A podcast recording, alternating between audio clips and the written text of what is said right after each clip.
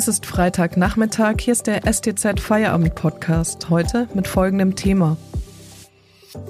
Einschüchterung, Gewalt und Medikamententests, wie Kindererholungsheime in Deutschland in der Nachkriegszeit für viele Kinder zum Albtraum wurden. Am Mikrofon ist Miriam Hesse. Hallo.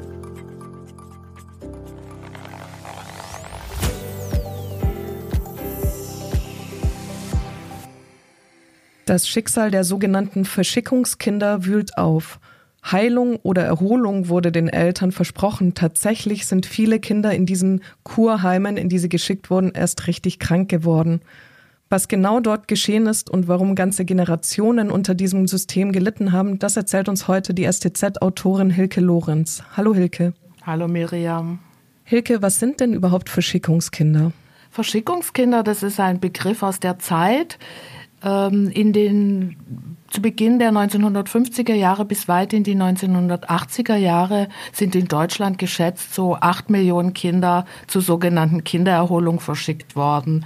Äh, sie wurden geschickt oder ausgesucht bei dieser Schuluntersuchung, bevor sie also in die Schule kamen. Mit sechs sind viele verschickt worden, weil sie zu dünn waren, weil sie Halsschmerzen hatten, weil manche zu dick waren und weil man ihren Eltern erzählt hat, es sei nötig, sie jetzt noch mal sechs Wochen aufzupäppeln. Was genau ist denn dort passiert und wie hat dieses System funktioniert? Wie ich schon gesagt habe, sie sind größtenteils von Kinderärzten oder Schulärzten bei so einer Reihenuntersuchung ähm, ausgewählt worden. Und das Wort Verschickungskind sagt auch schon, dass es nicht individuell um das einzelne Kind ging, sondern dass sie als Gruppe verschickt worden sind und in den Zug gesetzt worden sind, äh, von Baden-Württemberg an die Nordsee, viele Kinder aus dem Ruhrgebiet und Berlin in den Schwarzwald oder ins Allgäu.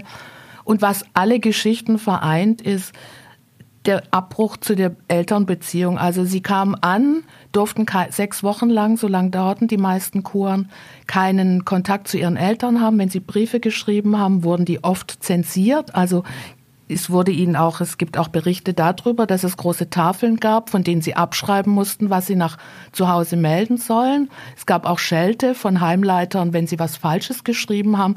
Also die Kurheime waren für viele hermetische Systeme, aus denen kein Hilferuf holt mich hier raus, rausgedrungen ist. Und was wir so, sie hatten Heimweh, immer so für so, naja, das haben halt Kinder bezeichnen, bezeichnet nach, laut Traumapsychologen einfach den, oder den Zustand völliger Bindungsabbruch, das Gefühl, ohnmächtig zu sein, ausgeliefert zu sein, mit allen Folgen, die so eine psychische Ausnahmesituation mit sich bringt.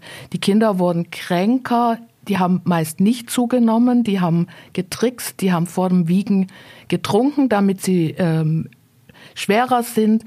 Und ähm, das System war eigentlich kontraproduktiv und hat verstörte Kinder wieder nach Hause zu ihren Eltern geschickt. Die Eltern hat man ja in dem Glauben gelassen, dass dort Gutes passieren soll. Tatsächlich war es fürchterlich. Welche physische und psychische Gewalt ist denn dort geschehen, jenseits von dem, was du schon angedeutet hast? Also es gibt ganz viele Berichte. Ich habe mittlerweile mit 50, 60, 70 Verschickungskindern gesprochen und ja auch viele Akten gelesen. Was da immer wieder auftaucht, ist dieses, der Zwang zu essen, der Zwang, den Teller leer essen zu müssen, der Zwang auch immer wieder das Erbrochene, sich dann doch noch reinschlingen zu müssen.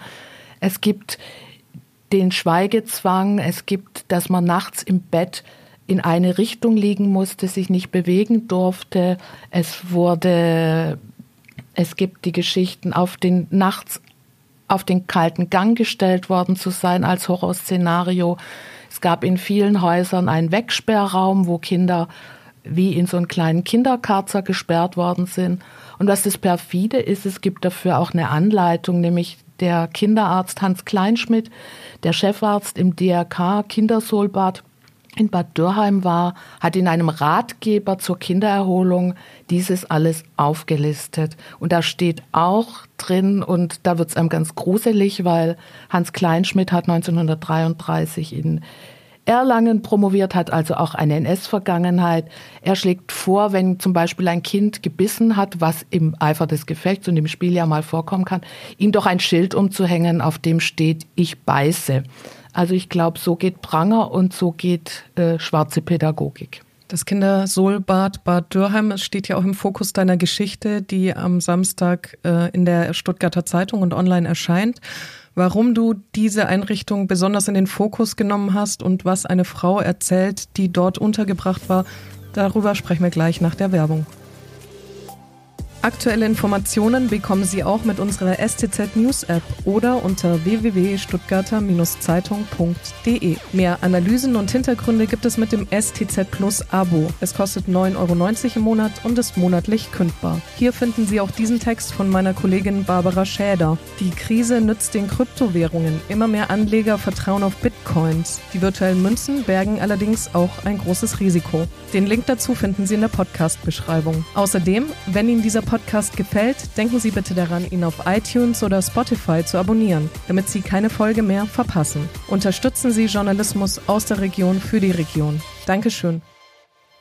Wir sprechen heute mit der STZ-Autorin Hilke Lorenz über die sogenannten Verschickungskinder, die von den 50er bis weit in die 80er Jahre hinein auch in Baden-Württemberg unter ähm, Gewalttaten in Einrichtungen gelitten haben.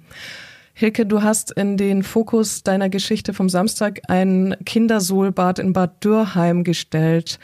Was genau ist da passiert? In diesem Kindersohlbad, was immer damit geworben hat, Europas höchstgelegenes Sohlbad zu sein, ähm, kommt ganz viel zusammen, was in diesen Erlebnisberichten, die ja nicht nur Erlebnisberichte von einzelnen Menschen sind, sondern die das System der systematischen Kinderverschickung und auch einer Kindergesundheitsindustrie beschreiben, kommt ganz viel zusammen. Da gibt's erstens diesen Hans Kleinschmidt, den ich schon erwähnt habe, der diesen schwarzen Pädagogikratgeber geschrieben hat, der dort offenbar minutiös angewendet worden ist. Ich habe eine Zeitzeugin gefunden, die davon berichtet, dass sie im Dunkeln ins Bad gezerrt worden ist und sie dann an den Haaren rückwärts in, die Eis, in das eiskalte Wasser gezogen worden ist und Todesangst hat.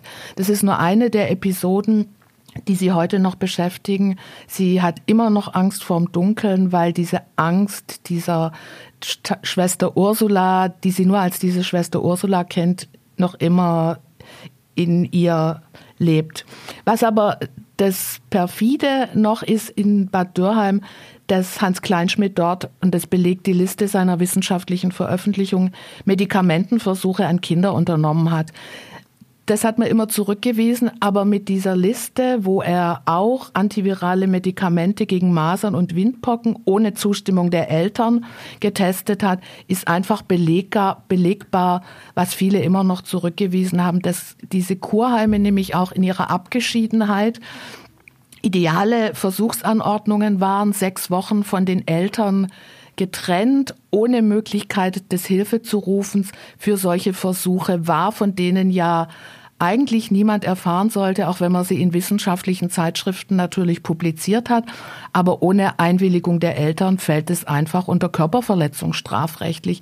Dieses ist in Bad Dürheim passiert und ähm, das wirkt ein, wirft ein Schlaglicht auf viele Kurheime, die jetzt mal in ihren Archiven nachschauen sollten, was eigentlich ihre Heimleiter und Chefärzte dort geduldet und womöglich mitbetrieben haben. Welche Rolle hatte denn dieser Herr Kleinschmidt in der Nazizeit gespielt? Also Hans Kleinschmidt, der nicht identisch ist mit dem Kinderpädiater, der in Göttingen äh, dann nach dem Krieg einen Lehrstuhl hatte, hat 33 in Erlangen promoviert, einer Universität, die so eine Aufarbeitung der NS-Geschichte des Universitätsklinikums schon lange vor 33 quasi nationalsozialistischen Atem atmete. Ähm, und in diesem Umfeld ist er also sozialisiert worden mit diesem respektlosen Blick auf Kinder, der sie zu reinen Objekten degradiert hat, ohne Respekt für kindliche Rechte und auch ja äh, ihrer Würde sie ohne ihr Wissen zu Opfern gemacht hat. Und das ist natürlich eine, ein Blick auf Kinder, der ähm, eine lange Tradition hat ähm, und dort weitergelebt worden ist. Das Schicksal der Verschickungskinder wird ja derzeit aufgearbeitet, auch in einem Arbeitskreis in Baden-Württemberg, den Sozialminister Manfred Lucha einberufen hat. Wie ist der Stand der Aufarbeitung? Baden-Württemberg ist da in der Tat ganz gut bei der Sache. Es gibt ja jetzt auch vom Land Geld für eine Koordinierungsstelle, um diesen regional, die regionale Gruppe Baden-Württemberg äh, zu unterstützen. An dem Tisch sitzen die Träger, die Krankenkassen, die Rentenversicherung, das DRK, die Diakonie, auch die Betreiber von den Re heutigen Reha-Kliniken. Aber man muss sagen, die Bereitschaft aufzuarbeiten ist sehr unterschiedlich und auch die Haltung gegenüber den Verschickungskindern, was insofern erstaunt, weil ja eigentlich die Haltung sein müsste, unsere Geschichte können wir nicht ändern, aber wir können unseren Blick darauf ändern und wir können daraus für die Gegenwart lernen. Und da ist sicher noch äh, Nachholbedarf und auch deutlich zu machen, wie die Haltung gegenüber ehemaligen Verschickungskindern ist, die natürlich ihre eigene Geschichte gern klären möchten, aber die im Fokus natürlich auch haben, dass in solchen totalen Institutionen abgeschlossen nach außen nie mehr Kinder solche Ohnmachtserfahrungen machen müssen mit Folgen für die Psyche. Du hast dich als Journalistin sehr stark in die Geschichte der Verschickungskinder eingearbeitet und viele Gespräche mit Betroffenen geführt. Was sind deine Eindrücke, die besonders stark bei dir hängen geblieben sind? Was mich beeindruckt, ist der Mut, mit dem sich fast alle ihrer Geschichte stellen, dass sie sich so in, in der Sprache der Psychologen dieses Kind, das sie einmal waren, nochmal genau angucken, mit diesem Kind auch traurig sind und um das trauern, was sie damals an Verlust, auch an Bindungsverlust, der ja ein Leben lang weiterwirken kann, erfahren haben. Aber dass aus diesem Betrachten der eigenen Geschichte eine ungeheure Kraft resultiert den, und der Wunsch, dieses systematisch jetzt in der ganzen Bundesrepublik aufzuarbeiten, um eben die Lehren daraus zu ziehen und dem vorzubeugen, eben zu sagen, ausgeliefert sein darf nie mehr sein. Vielen Dank, Hilke, für diese Einblicke. Und das war der STZ Feierabend am Freitagnachmittag. Wir hören uns am Montag wieder, wenn Sie mögen. Bis dahin.